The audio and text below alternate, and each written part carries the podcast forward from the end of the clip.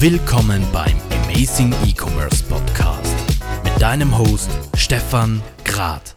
Über Design lässt sich immer wunderbar streiten und wir alle kennen diese Projekte, die, die sich verzögern, weil man über die, die, das Rot streitet, wie hoch der Button sein soll, wo genau eine Schrift positioniert sein soll. Aber UX und UI-Design hat eigentlich ganz, ganz andere Ziele, als wie diese trivialen Probleme zu lösen. Und aus dem Grund spreche ich heute mit Pavel in meinem Podcast, weil wir einfach besprechen wollen, welchen Sinn hat UX, UI-Design, wie macht unser Leben leichter und wie sieht die Zukunft in diesem Bereich aus? Pavel, freut mich sehr, dass du dir Zeit genommen hast, mit mir hier zu plaudern. Servus Stefan, freut mich auch, danke für die Einladung und ja, freue mich sehr hier zu sein. Sehr gerne. Erzähl doch mal ganz kurz über dich, über deine Herkunft. Wo, wo hast du bis jetzt gearbeitet? Was sind deine Themen und wie bist du überhaupt zu dem Thema UX und UI-Design gekommen? Alles klar, sehr gerne. Ja, vielleicht ganz kurz. Ich bin gebürtiger Pole, lebe seit äh, ja, schon über 25 Jahren in Österreich. Bin damals mit meiner Familie hergekommen. Äh, ja, habe hab in Wien äh, in Donaustadt äh, die HTL 22 abgeschlossen, also eine technische Ausbildung äh, genossen, eine sehr gute. Gleich danach sofort zum Arbeiten angefangen. Äh, äh, ja, also sehr schnell quasi in den, in den Software, Software Development Bereich eingesprungen. Die ersten paar Jahre hauptsächlich als Entwickler Wobei ich schon während, während der ersten Jobs einfach festgestellt habe, dass mich das Frontend, also wirklich der Frontend-Bereich, nämlich die Interaktion zwischen Software und User eigentlich sehr stark interessiert. Und, und im Laufe der nächsten paar Jahre habe ich dann eigentlich festgestellt, dass ich statt Wirtschaftsinformatik, was ich auch angefangen habe zu studieren, äh, an der Hauptuni hm, eigentlich mehr Richtung Design gehen möchte. Ja? Weil, weil, weil wie gesagt, äh, weil ich mich einfach stärker auf, das, auf den Design-Aspekt äh, von Frontend konzentrieren möchte. Habe dann auch Design studiert und, und währenddessen eben halt ja dann einige coole, coole Jobs gehabt in verschiedenen Industrien, also in Aviation, bin zum Beispiel teilweise mit, mit, mit Airline Cruise mitgeflogen und habe quasi UI-Themen und so weiter mir aus der Nähe angeschaut, wie das zum Beispiel im Flieger funktioniert später einige Jahre im, im Gambling-Bereich, auch eine sehr interessante Branche, weil man hier eigentlich von Haus aus davon ausgehen kann, dass man eher unzufriedene User hat, weil sie halt Geld verspielen ja, auf diversen Portalen. Ähm, ja, und dann halt in anderen Bereichen, wie zum Beispiel bei Ubimed, ähm, also halt in der Wetterindustrie, auch ein interessantes Thema, viel Zusammenarbeit mit, mit Red Bull, weil Ubimed zur Hälfte zu Red Bull gehört. Und jetzt vor kurzem bin ich auch bei der Firma Tricentis untergekommen, ein sehr cooles Unternehmen, Marktführer weltweit in, in, in Software-Testing, äh, Automation und auch in Themen wie, wie, wie Robotic Process Automation. Äh, ja, aber auch ein sehr interessanter Job, war meine erste B2B, äh, äh, also mein erstes B2B-Abenteuer, wo ich auch wirklich sehr stark die Unterschiede kennengelernt habe zwischen B2C UX und B2B UX und da sind die Welten wirklich komplett anders. War dann auch kurz bei B2Match, auch ein sehr cooles Unternehmen im, im, im, im also Event äh, äh, und auch Virtual Event Bereich, jetzt auch durch Covid und starte nächste Woche und auf das freue ich mich schon sehr, sehr sehr. Äh, das kann ich jetzt auch schon offiziell sagen. Bei der Firma Teamviewer, also eigentlich bei Xaleo und ist ein sehr cooles Startup aus Linz. Das wurde jetzt letzte Woche von, von, von Teamviewer, von einem sehr großen deutschen Konzern aufgekauft. Und das wird wahrscheinlich die größte Challenge meines Lebens sein. Klingt sehr interessant, weil da geht es um Produkte, die eben halt äh, Remote Collaboration und auch Remote Customer Engagement eben halt ermöglichen. Und gerade jetzt in der Corona-Zeit äh, sehr spannend. Ja, das ist äh, kurz zu mir.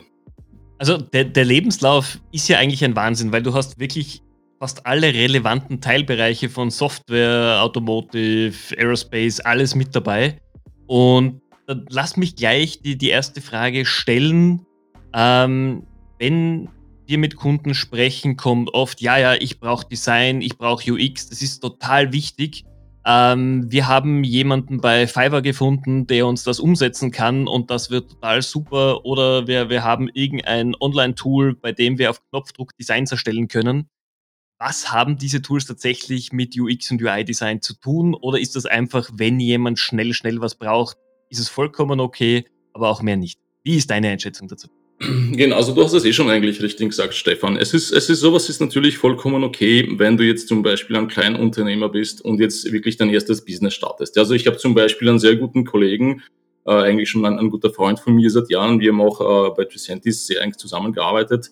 Und, und äh, ist eine liebevolle Frau, die macht jetzt auch ein eigenes Business, also sie hat einen Online-Shop eröffnet, das macht sie mit Shopify, sofern ich weiß, ja. Und für sowas ist natürlich halt also sowas wie Fiverr sehr gut. Da kannst du halt sehr schnell äh, gewisse Sachen äh, von, von, von teilweise auch wirklich guten Leuten, also da, ob das jetzt Designer sind oder halt irgendwelche Native Speaker, die dir zum Beispiel an, an, an Voiceover recorden für ein Promo-Video oder sowas, ja. Für sowas sind diese Sachen wirklich, äh, wirklich super. Ja, und das ist also ganz okay. Man muss natürlich ein bisschen aufpassen, das ist jetzt vielleicht nicht so ganz äh, äh mit UX verbunden, Sachen wie Branding. Ja, ich meine, natürlich, niemand hat am Anfang das Kapital und auch die Zeit, um sich wirklich ein sehr gutes Branding zu überlegen und da auch zu investieren. Aber es kann einem wirklich sehr schnell passieren, dass man schnell erfolgreich wird. Ja, ich meine, es gibt ja in Österreich zum Beispiel genug Beispiele dafür, Startups wie, wie Runtastic, wie Panda äh, und so weiter und so fort, ja, die dann schnell international werden und ja, da beißt man sich dann natürlich schon ein bisschen in den Hintern, aber da denkt man sich, okay, hätten wir ein bisschen mehr am Anfang in Branding investiert, da hätten wir uns jetzt nicht rebranden müssen, ja. Aber wie gesagt, für sowas ist es ganz okay. Ähm, die Sache schaut komplett anders aus, wenn man jetzt wirklich über User Experience nachdenkt, ja, weil um wirklich Produkte zu designen, noch im Endeffekt dann zu bauen, die wirklich eine gute User Experience äh, bieten, da musst du schon das Produkt sehr gut verstehen. Ja, da reicht einfach, also ein Designer, den du jetzt auf Fiverr oder irgendwo eben halt buchst für ein paar Stunden, ja, der kann dir vielleicht gute Arbeit liefern, die, die, die am Anfang reicht, ja. Aber so eine Person wird nie wirklich dein Geschäft verstehen. Du musst schon etliche Stunden, wenn nicht Tage oder Wochen oder Monate verbringen, ja, mit den Designern, ähm, um ihnen wirklich beizubringen, worum geht's bei diesem Produkt, wie funktioniert's, wo sind die Bottlenecks. Oft weißt du diese zum Beispiel. Ja, das heißt, wenn du jetzt mit einem, mit einem Inhouse UX-Team äh, zusammenarbeitest, wo hoffentlich auch zumindest ein UX-Researcher dabei ist, der mit Product Managern eng zusammenarbeitet, ja, dann kann man auch zusammen eben halt Sachen herausfinden. Ja. Und hier auf Stundenbasis mit einem externen Designer zu arbeiten, ist natürlich schwierig. Ja. Da kommen dann immer, ich meine, du musst ja deine Ausgaben immer rechtfertigen, du hast immer ein bestimmtes Budget dafür, ja. Und ähm, ja, und das ist natürlich sehr challenging. Ja. Ähm, ein anderes Thema zum Beispiel, vor allem im B2B-Bereich, ist auch der, dass du hier äh, Probleme, was, was eben halt äh, äh Datenschutz betrifft, ähm, äh, äh, dann hast. Ja. Also du kannst jetzt zum Beispiel nicht ähm, diverse Firmeninformationen, vielleicht sogar Firmengeheimnisse mit jemandem externen teilen, ja. Oder du kannst jetzt zum Beispiel nicht einem Kunden, wenn, wenn zum Beispiel dein Kunde eine Bank ist, ja, kannst du ihnen nicht sagen, ja, wir hätten einen externen, äh, externen Designer, der jetzt äh, ja, ein kurzes Interview mit euch machen würde, ja. Da sagt der Kunde natürlich sofort nein, weil er hat mit dir an, an NDA unterschrieben und nicht mit einem externen, ja. Und das sind alle Sachen, die natürlich das Ganze verkomplizieren. Ja, das heißt, wie du gesagt hast, am Anfang, wenn man ein kleines Business aufbaut, ja, ist das natürlich vollkommen legitim, würde ich sogar empfehlen. Man spart Kosten und kann aber trotzdem relativ schnell professionelle Ergebnisse quasi erzielen. Aber sobald es wirklich ein seriöses Unternehmen wird, wo man wirklich schon Umsätze macht, wo man sich das leisten kann, sollte man wirklich so früh wie möglich in, in, in Design und UX investieren. Und es ist leider Gottes auch der große Fehler, den viele Startups nach wie vor machen, dass sie das jetzt hinten anstellen. Ja, dass das ändert sich hoffentlich mit der Zeit, ja. Aber ja, es ist tatsächlich noch so. Du hast davor gemeint, B2C und B2B unterscheiden sich. Ich meine, jeder von uns kennt Produkte in seinem Umfeld, egal ob jetzt als, als Geschäftsmann oder Privatperson, die schlecht zu bedienen sind, die kompliziert sind ähm, oder einfach irgendwo, wo man sich denkt, da hat niemand drüber nachgedacht, wie ich als Anwender damit umgehe. Ähm, das zieht sich aber für mich einfach, egal ob im B2B oder B2C-Bereich, durch. Wo siehst du denn die größten Unterschiede in der, in der Problematik im B2B und B2C-Bereich? Ja, es gibt einen wesentlichen Unterschied hier und, und das, das hängt mit der Strategie zusammen. Ja, also halt, es gibt, es gibt ja sogenannte Personas. Man arbeitet, wenn man eben halt ja Product Management, UX Design und so weiter betreibt, arbeitet man mit Personas, also mit so, mit so, so User-Archetypen sozusagen. Ja, und, und gerade was B2B und B2C betrifft, hast du hier einen großen Unterschied. Es gibt nämlich die Buyer-Persona. Also in B2C hast du eigentlich, was das betrifft, nur eine Persona. Das ist der User. Weil der User ist auch gleichzeitig dann Kunde. Ja? Also wenn ich jetzt zurückblicke an meine Zeit bei Ubimed, wir haben dort unter anderem eine, eine, eine Wetter-Website eben halt designt, Wetter TV. Ja? War ein sehr cooles Projekt, hat eigentlich äh, super funktioniert. Da haben wir gewusst, dass unsere User, nämlich die Leute, die auf Wetter TV gehen und das Wetter eben halt checken, auch gleichzeitig die Kunden sind. Ja, äh, insofern natürlich ist das war das auch challenging, aber halt du hast mit einer mit einer Person zu tun. Wenn man jetzt an B2B denkt, ja, ist das komplett anders, weil du verkaufst das Tool nicht an die User, sondern du verkaufst das Tool eigentlich an die Firma. Das heißt, im, im, in, im, in der Phase, wo das Produkt verkauft wird, ja, hast du einfach dein, deine Salesforce, dein Sales-Team, ja, und diese Leute reden dann entweder mit einem CFO von einer Firma oder vielleicht mit einem CIO oder vielleicht mit einem CPO, keine Ahnung, je nachdem welches Produkt. Aber die, Kommunik äh, die Kommunikation findet auf dieser Ebene statt, ja. Und sehr oft, leider Gottes, muss ich dazu sagen, habe ich auch in meiner B2B-Zeit im Enterprise-Bereich gelernt, sehr oft werden Themen wie zum Beispiel User Experience einfach gar nicht besprochen. Ja, man fragt gar nicht, wie lange brauchen meine Leute, ja, um, um dieses Tool zu lernen, weil es ist eigentlich eine super coole Applikation, die hat 10.000 Features, die kann alle Probleme lösen, aber man muss auch lernen, wie man diese bedient, ja.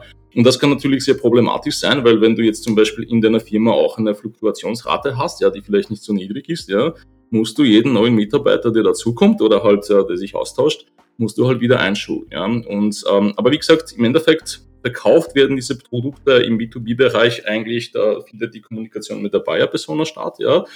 Und die schlechte User Experience, ja, also dieses Feedback bekommst du eigentlich erst ein paar Monate oder ein oder zwei, drei Jahre später, ja, nämlich von den Usern, ja, und das ist dann die User-Persona. Und das ist nämlich halt die Schwierigkeit hier, weil gerade Firmen im B2B-Bereich, natürlich halt die meisten, die großen, die sind sehr stark, äh, sage ich jetzt einmal, sales-driven, ja. Sie müssen Umsätze machen. Auch die, die ganzen Sales-Jobs sind so aufgestellt, dass die einfach, ja, die Leute leben von Provisionen. Das heißt, je mehr Lizenzen sie verkaufen, umso besser ist der Job. Und sehr oft wird der Unternehmenserfolg ja auch nach den, äh, nach den, nach den Sales-KPIs quasi äh, definiert, was, was ja auch zu Teil okay ist. Ja. Oft wird aber dabei vergessen, dass es auch sowas gibt wie Churn. Ja, das heißt, Kunden springen dann ab. Ja. Und das ist nicht der einzige Grund, aber natürlich ist sehr oft einer der Gründe hier zum Beispiel schlechte User Experience. Ja, weil es kommen dann einfach innerhalb des Unternehmens bei deinem Kunden Meldungen von den Leuten, die, mit denen wir das so verarbeiten. Das ist schwer zu bedienen, das funktioniert nicht, das stürzt ab. Ja, da muss man wieder was Neues lernen, da ist eine neue Version rausgekommen und die funktioniert wieder anders, das bremst du die ganze Zeit. Und irgendwann einmal kommt dann der Kunde drauf, dass eigentlich die Software sie vielleicht sogar mehr bremst als hilft. Ja und sie verlängern dann nach drei Jahren deine Lizenz zum Beispiel nicht. Ja? Und da muss man sich halt dann fragen, warum das so ist. Ja? Und das ist eben halt dieser große Unterschied. Ja? Als UX-Designer musst du dann auch in seiner Firma lernen, ähm, mit, mit zum Beispiel mit einem Customer Success Team zu arbeiten. Ja? Du kannst oft nicht einfach als Designer jemanden bei deinem Kunden anrufen, weil da gibt es auch Kommunikationswege, die müssen eingehalten werden. Das heißt, das heißt auch die Art und Weise, wie du Research betreibst, ja, wie du Kunden, äh, Kundenfeedback einholst, wie du Workshops mit Kunden äh, äh quasi äh, machst und organisierst. Auch das funktioniert komplett anders als im B2C-Bereich. Ja. Im B2C ist das natürlich viel leichter. Also wir haben zum Beispiel bei Ubimed, ich bin ein großer Fan wirklich von direkten Kundenkontakt, ja, und, und oft bei solchen Firmen bin ich einfach mit meinem Team auf die Straße gegangen mit Vouchers, ja, und wir haben die Leute auf der Straße gefragt, hey, wir haben da ein paar Prototypen, ja, schaut euch das an gibt uns Feedback und, und die Leute haben das auch sehr gern gemacht. Ja. Da kann man natürlich halt schon ziemlich cool äh, sehr schnell Feedback bekommen äh, auf, auf verschiedene Arten und Weisen und, und das macht natürlich das Leben ein bisschen leichter. Und das ist genau dieser große Unterschied zwischen B2B und B2C. Finde ich super, gerade das mit dem Testing, dass du wirklich mit, mit echten Konsumenten, die jetzt nicht in einer typischen Testumgebung sitzen, sondern einfach im Alltag unterwegs sind, dass du dir hier das Feedback holst. Das ist, glaube ich, etwas, was egal ob groß oder klein, jeder machen kann, weil der Aufwand sind, wie du gesagt hast, ein paar Gutscheine, ein bisschen Zeit und einfach offen auf Leute zugehen. Genau, genau. Okay. Jetzt hast du auch etwas erwähnt, was mir einfach auffällt, sowohl in meinem eigenen Unternehmen, aber natürlich auch, wenn wir mit unseren Kunden arbeiten. Viele Unternehmen kaufen Software und nutzen sie dann zu 50%, 60%, obwohl man am Anfang begeistert war von all den Features, die da sind, von all den Möglichkeiten. Und es scheitert daran, erstens mal am Onboarding, wie sehr bekomme ich schnell Know-how mit über dieses Tool, wie weiß ich, wie es einzustellen ist. Und dann im Alltag sind es einfach oft eben Designfehler im Anwendungsprozess, dass es einfach mühsam ist, dass es nicht einfach von der Hand geht und dementsprechend nicht genutzt wird. wir sagen dann auch unseren Kunden, probiert doch lieber zuerst mal diese internen Tools bestmöglich auszureizen, bevor ihr euch neue Tools holt. Was kann ich mir da als UX oder UI-Designer mitnehmen, um einfach zukünftig zu sagen, hey, wir, wir wollen unser Backend bestmöglich gestalten, sodass die Leute wirklich 90 Prozent unserer Tools nutzen? Ja, hier ist, ist, würde ich sagen, die Zusammenarbeit mit, mit Customer Success und mit Produktmanagement sehr wichtig. Ja, also ähm, wenn, wenn eine Firma es wirklich gut macht mit ihren Produkten, ja, dann, dann hast du äh, neben UX und Product Management auch, auch äh, ein Team oder eine Abteilung, wie, wie zum Beispiel äh, Product Intelligence, ja, oder eben halt Customer Success. Also einfach Teams, die, die wirklich sehr viel Zeit damit verbringen, herauszufinden, kontinuierlich natürlich, das ist ein endloser Job, ja, äh, welche Bereiche von den, von den Tools verwendet werden, ja, oder halt noch interessanter, welche Bereiche werden eigentlich nicht verwendet, ja. Und nicht nur das, sondern, sondern auch natürlich herauszufinden oder versuchen herauszufinden, warum bestimmte Features zum Beispiel nicht verwendet werden. Ja? Und dieser Job ist eigentlich gar nicht so leicht. Da muss man schon eine sehr, sehr, sehr gute Research machen, sehr viel Feedback einholen von, von Kunden, von Usern. Man muss auch sehr, sehr, also man muss auch lernen oder halt äh, eben halt ja wissen, wie man dieses Feedback dann eben halt auswertet. Weil oft ist es so, du fragst einen Kunden, warum habt ihr dieses Feature nie verwendet? Und er sagt einfach, naja, wir haben es halt noch nie gebraucht, ja. Und in Wirklichkeit brauchen sie es aber, ja, wie verrückt, nur sie wissen es halt. Also sie kennen zum Beispiel ihre eigenen äh, Sachen noch nicht. Und, und das ist natürlich wichtig, eben halt gerade in diesem B2B-Bereich, ähm, wirklich sehr eng mit Kunden zusammenzuarbeiten und vielleicht sogar im Rahmen von einem Pilotprojekt. Also wenn man, wenn man große Softwarepakete verkauft, wie zum Beispiel Tricentis es tut, ja, ähm, ist das nicht so, dass man jetzt, dass man jetzt einfach ja ihnen quasi an, an, an ja, die Software quasi zur Verfügung stellt, ja, und sie schauen sich das an, sondern man macht schon Pilotprojekte. Ja, weil oft wissen die, also die Firmen wissen, okay, wir brauchen jetzt zum Beispiel ein cooles Tool für Software-Testing, ja, aber sie wissen oft zum Beispiel nicht, wie sie damit, wie sie das, wie sie, da, wie sie damit arbeiten. Ja? Und da geht es gar nicht darum, wie ist das Interface zu bedienen, sondern zum Beispiel, was muss ich alles testen. Ja? Also aus der Soft Software-Testing-Welt weiß ich zum Beispiel, dass, dass viele Firmen, äh, große Konzerne, wirklich große Banken, nach wie vor ähm, so denken, dass sie sagen, okay, na, wir müssen unbedingt alles getestet haben bei uns. Ja, jedes Softwarestück, das wir verwenden, muss ständig jeden Tag getestet werden, weil ansonsten haben wir ein Problem, wenn was nicht funktioniert. Ja, und das stimmt aber nicht, weil es gibt, also im Software-Testing arbeitet man zum Beispiel sehr, äh, man nennt es risk-based, ja. Das heißt, du testest einfach Sachen, die, die, falls sie nicht funktionieren, einfach das größte Risiko oder den größten Schaden für das Unternehmen einrichten können. Ja, und die testest du besonders, ähm, besonders, besonders oft und besonders gut und besonders sicher halt. Ne? Dazu hat zum Beispiel Tricentis sehr gute Tools entwickelt, ja, die sie einfach von der Konkurrenz sehr stark unterscheiden. Ähm, und während meiner Zeit dort habe ich aber festgestellt, dass viele Kunden diese Features gar nicht verwenden, ja, weil sie zu einem nicht wussten, ja, dass man eigentlich nicht alles testen muss, sondern nur manche Bereiche. Und zum anderen war eben halt das Feature zwar sehr gut, ja, aber vom Design her so konzipiert, dass es wirklich sehr schnell, also sehr schwierig, also sehr schwer zum Verstehen war und, und auch sehr lange gebraucht hat, um es zu lernen. Nämlich, ja, zwei bis vier Wochen, ja. Und wir haben dann später eben halt dran gearbeitet, eben halt diese Lernkurve natürlich äh, ja, gewaltig abzuflachen. Ja. Also das ist, glaube ich, das Wichtigste, was ich, was ich, was ich empfehlen würde. Wirklich eine gute Zusammenarbeit zwischen Product Design, Product Management und, und Customer Success und Customer Support äh, Teams. Ja, das ist wirklich enorm wichtig, dass man da Feedback einholt, dass man sich eigene KPIs anschaut, ja, und wirklich halt äh, definiert, okay, wo sind unsere Bottlenecks, wo gibt es Sachen, warum funktioniert etwas nicht und was können wir dafür machen, dass es hier mal besser funktioniert. Und da ist Design alleine nicht die Lösung, da muss man wirklich eng zusammenarbeiten. Genau dieser, dieser interne Austausch kann ja sowohl bei kleinen Unternehmen als auch noch wichtiger natürlich bei großen Unternehmen passieren, weil dadurch einfach der Kommunikationsfluss sichergestellt ist und die richtigen Entscheidungen auch getroffen werden. Genau, genau, genau. Hier gibt es dazu übrigens ein sehr cooles Framework, also das verwenden inzwischen auch schon sehr viele Firmen, mittelgroß, groß, nämlich sogenannte OKRs, also halt Objectives und Key Results. Das ist ein, ist ein ziemlich cooles Framework, das eigentlich, äh, ich glaube, von Google schon, schon vor einigen Jahren eingeführt wurde. Also Google schwört zum Beispiel darauf, ja, funktioniert ganz gut. Geht im Prinzip darum, dass du einfach innerhalb eines Unternehmens äh, von oben nach unten Ziele definierst. Also es gibt quasi die Unternehmensziele, ja, von denen kann man natürlich dann in den jeweiligen Departments äh, die Departmentziele ableiten, dann in jedem Department dann natürlich die Teamziele und in jedem Team sogar die individuellen Ziele des jeweiligen Mitarbeiters. Ja? Und das muss natürlich alles zusammenhängen. Das machen viele Firmen, führen das ein oder haben das schon vor ein paar Jahren eingeführt, ja, und machen das. Dabei ist mir aber bei einigen Firmen, da nenne ich jetzt keinen Namen, um einfach politisch korrekt zu sein, ja, aber es ist mir einfach schon bei ein, zwei, drei Unternehmen aufgefallen, dass sie das nicht ganz richtig machen, weil sie definieren zum Beispiel pro Team diese OKRs, ja, aber sie vergessen auf diesen Zusammenhang. Also jedes Team erfindet einfach für sich selbst Ziele, ja, und ignoriert dabei oder halt berücksichtigt nicht wirklich die Ziele quasi, die Ziele des Unternehmens oder der Abteilung, die einfach von oben kommen, ja. Und weil diese Vernetzung eben halt fehlt, ja, kommt es eben halt oft zu diesen Sachen wie, ja, ein Produkt verkauft sich nicht gut oder ein Feature wird gar nicht genutzt und keiner weiß warum. Ähm, und ähm, ja, und es wird einfach nicht wirklich daran gearbeitet oder dass das verbessert. Ja, ich glaube, das ist wie gesagt äh, sehr, sehr, sehr wichtig, vor allem bei Firmen, die schnell wachsen. Ja, und da spreche ich zum Beispiel eben halt unsere Startups in Österreich ähm, sehr stark an, die wirklich, also da gibt es genug Beispiele, wie vorher schon erwähnt, ähm, die, die sehr erfolgreich sind und sehr stark wachsen. Und da ist es wirklich ganz wichtig, dass das Management von diesen Firmen, von diesen Unternehmen darauf schaut, dass diese Kommunikation wirklich gut funktioniert, dass diese Frameworks wie, wie OKRs wirklich richtig, also nicht nur eingesetzt werden, sondern richtig eingesetzt werden, ja. Und das, das, also da muss natürlich Design eingeschlossen sein, ja. Und auch das funktioniert eben halt äh, noch nicht so gut, wie es eigentlich funktionieren sollte.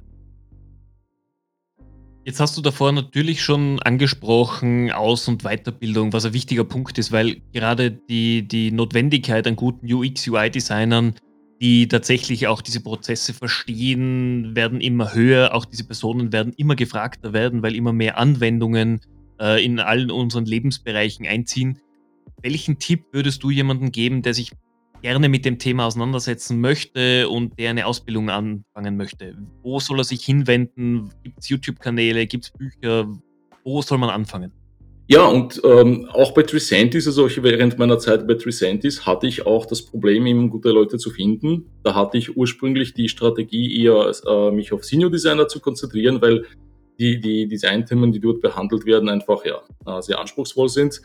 Aber es war nicht wirklich leicht, äh, welche zu finden. Also es haben sich einige beworben, aber nachdem sie gesehen haben, wie veraltet eben halt die Tools von Tricentis sind, also was das Design betrifft, wollten sie dann nicht wirklich damit arbeiten. Das heißt, es war für mich irrsinnig schwierig, ähm, gute Senior, Senior Designer zu recruiten. Und im Endeffekt habe ich dann einfach was Neues ausprobiert. Es war ein gewagter Schritt, aber ich habe einfach die Strategie gewechselt und habe gesagt, ich stelle einfach Junior Designer an und zwar wirklich Early Junior, also wirklich Leute, die gerade mal ein Jahr oder noch weniger Erfahrung haben und habe da wirklich zwei super Mädels angestellt, die Denise, die Theodora, die natürlich halt am Anfang sehr, sehr, sehr viel lernen mussten, ja, sowohl die Materie, mit der sich die Firma beschäftigt, also quasi dieses, dieses Domainwissen, Domain-Knowledge, aber natürlich auch eben halt die ganzen Design-Themen, ja. Hat aber, und zusätzlich hat uns dann auch noch quasi der Lockdown erwischt, also es war halt im März herum, das heißt, beide, beide Mädels haben dann quasi ja im Remote, im Working angefangen. Also für sie war das eigentlich die schwierigste Zeit, die man sich vorstellen kann und auch die schwierigste Umgebung, weil eine, eine sehr komplexe Firma, eine neue Umgebung, äh, für eine davon eben halt was eigentlich sozusagen der erste Job überhaupt, ja, und das auch noch remote, ja. Und ich muss sagen, ich bin bis heute äh, überwältigt, also wirklich fasziniert darüber, wie, wie gut sich die Mädels getan haben. Also sie haben wirklich viel Zeit investiert und auch viel Energie um das alles zu lernen, aber sie waren innerhalb von weniger Monate ja, wirklich in der Lage, schon wirklich selbstständig zusammenzuarbeiten, einige Teams dort wirklich mit guten Designs zu unterstützen. Und das hat super funktioniert. Ja. Ähm, vielleicht hatte ich Glück, ja, keine Ahnung. Aber ich empfehle wirklich jeden, also auch jeden Teamlead, jeder Firma, die, die in gute UX-Leute investiert, auch wirklich Juniors anzustellen. Ja, wenn man Leute nimmt, die gut sind, die neugierig sind, die fleißig sind, und wenn man jemanden in der Firma hat, der sie wirklich zumindest am Anfang eben halt ja fachlich äh, ausbilden kann, ja, dann ist das wirklich eine super Investition, ja, und das zahlt sich auf jeden Fall aus. Und ich würde hier auf jeden Fall in, in Mädels investieren, ja, weil, weil äh, das ist leider Gottes noch ein Thema, das in der IT viel nachzuholen hat. Ich finde, es gibt noch viel zu wenige Frauen äh, in der IT und ich finde, auch in dem Bereich sollte wirklich mehr passieren. Ja, ich hatte damit wirklich äh, viel Erfolg und, und würde es immer wieder machen. Ja. Finde ich gut, aber das heißt, du sagst auch den Unternehmen, nehmt die Kosten, den Aufwand und auch das Geld in die Hand, um die Leute selber auszubilden, wenn man die internen Fähigkeiten schon hat. Genau, genau. Und es ist wirklich eine super Investition, wo der ROI wirklich sehr schnell kommt. Ja, was man noch dazu sagen muss, gerade die jungen Leute, ja, die haben zu bestimmten Sachen, zu Interfaces, zu, zu Interaktion mit, mit modernen Medien einen völlig anderen Zugang. Ja, also ich komme jetzt langsam auf die 40 zu, also im, im Juni werde ich 40 fühle mich aber immer noch sehr jung eigentlich, arbeite eigentlich schon seit Jahren mit sehr jungen Menschen zusammen, vielleicht deswegen, ja, und, und habe von mir immer das Gefühl gehabt eigentlich, dass ich einen sehr modernen Zugang habe zu Sachen wie Facebook, Instagram und so weiter. Ich nutze alle diese Sachen ja jeden Tag eigentlich, ja auch LinkedIn, ja.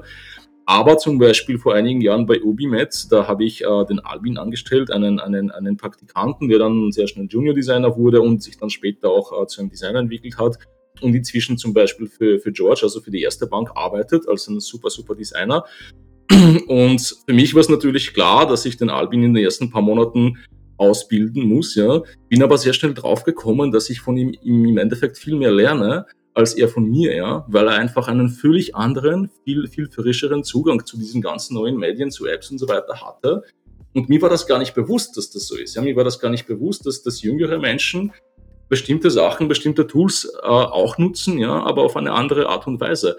Und das ist wirklich wertvolles Wissen. Ja. Das kriegt man einfach nicht so irgendwo von irgendwem gesagt, sondern wenn man jemanden im Team hat, der jünger ist, der einen anderen Zugang dazu hat, ja, dann lernt man einfach irrsinnig viel von solchen Menschen. Und egal, was man heutzutage designt und baut, ja, man baut es ja für die nächsten paar Jahre. Das heißt, wir bauen es im Endeffekt wirklich für diese Leute, die jetzt noch eben halt jünger sind und vielleicht in fünf oder zehn Jahren dann auch Seniors sind oder Teams leiten, und vielleicht sogar diese Produkte dann kaufen für ihre Tools, also für ihre Teams. Ja. Also da, da, gebe ich dir vollkommen recht, ist ja bei mir auch so. Ich meine, ich bin letztes Jahr im Oktober 40 geworden und mein Team ist im Durchschnitt 26 Jahre alt und der Austausch ist einfach ein ganz ein anderer. Man bekommt ganz anderen Input, man bekommt andere Sichtweisen und das muss man auch zulassen können, weil manchmal ist es halt eben anders, aber man kann sich immer was mitnehmen. Genau, genau, genau. Also es ist wirklich ganz, ganz, ganz wichtig und äh, ja, das kommt auch langsam bei Firmen an. Also das, das merkt man schon und, und ich hoffe wirklich sehr stark, dass, dass das noch besser wird. Ich hoffe auch, weil ich glaube, da gibt es ganz, ganz viel Nachholbedarf, aber das ist wieder genug Gesprächsstoff für, für eine nächste Folge. Pavel, ich möchte mich mal ganz herzlich bedanken, dass du die Zeit genommen hast, mit mir hier zu plaudern. Ich hätte noch eine letzte Frage. Wie siehst du die Entwicklung im UX-UI-Design in den nächsten Jahren? Wir haben davor schon gesagt, es kommen immer mehr Anwendungen. UX-UI-Design nimmt jetzt auch endlich in Fahrzeugen, im, im Automotive-Bereich sehr viel Bedeutung ein. Was werden die nächsten Themen sein, die auf der Tagesordnung stehen? Genau, Stefan, du stellst heute wirklich die besten Fragen, die man sich vorstellen kann. Wirklich auch eine sehr, sehr, sehr gute Frage. Äh, Gerade jetzt, ähm, ich glaube, es gibt also Automotive und diese Sachen natürlich auch. Das ist ja schon seit, seit ungefähr die letzten ein, zwei Jahre merkt man, dass immer mehr, mehr, mehr E-Cars, selbstfahrende Autos, Navigationssysteme und so weiter. Auch hier in Wien wieder gibt's auch, gibt's auch äh, Bike Map, auch ein cooles Startup, das eben halt äh, diese Themen anspricht. Ja, aber es gibt zwei Themen, die, ähm, die meiner Meinung nach, und ich glaube, da, da werden mir viele auch zustimmen, ähm, äh, die, die UX-Welt sehr stark verändern werden. Ja, also nicht UX, aber UX wird sich halt hier auch sehr stark äh, schnell verändern und anpassen müssen. Das ist zu einem Covid und damit verbundener Umstieg auf Remote Collaboration, ja, also halt äh, ja, Telearbeit und solche Sachen, ja, und zu einem die 5G-Technologie, ja, die, die jetzt auch langsam kommt, ja, und, und diese zwei Themen sind sogar miteinander ein bisschen verbunden. Weil wenn man jetzt an Remote Working denkt, ich meine, äh, man kann vieles äh, von zu Hause erledigen, trotzdem brauchst du ein bisschen Kontakt zu Menschen. Ja? Manchmal musst du einen Workshop machen, manchmal musst du was präsentieren. Ähm, ähm, in Agenturen zum Beispiel, die jetzt zum Beispiel äh, ja, diverse Medien erstellen, brauchst du auch ein bisschen äh, bessere Brandweite und so weiter und so fort. Ja? Und das ist mit dieser 5G-Technologie, die jetzt auf uns Gott sei Dank langsam zukommt, ja, natürlich sehr stark verbunden. Da wird es einfach neue Möglichkeiten geben. Du kannst einfach viel mehr Daten übertragen und so weiter und so fort. Ähm, auf der anderen Seite, was glaube ich sehr wichtig ist, dadurch, dass die Menschen jetzt vermehrt von zu Hause arbeiten werden, ja, wird sich einfach der Arbeitsplatz sehr stark verändern. Ja. Wenn du im Büro bist, sitzt du meistens am Schreibtisch. Ich meine, coole moderne Firmen, die haben natürlich auch äh, in jedem zweiten Büro ein Sofa. Das heißt, wenn du jetzt ein Meeting machst, kannst du es auch gemütlich mit dem iPad vom Sofa aus machen. Ja. Ähm, zu Hause ist das natürlich noch mehr der Fall, ja, weil wenn ich jetzt wenn ich jetzt was programmiere oder wenn ich was designe, sitze ich natürlich schon gerne beim Schreibtisch, ja. Aber wer weiß, ja, wenn ich jetzt zum Beispiel irgendwelche Wireframes erstellen muss, das kann ich am Sofa mit meinem, mit meinem iPad Pro genauso machen, ja. Da zeichne ich mit dem Finger, ja, da mache ich meine Notizen.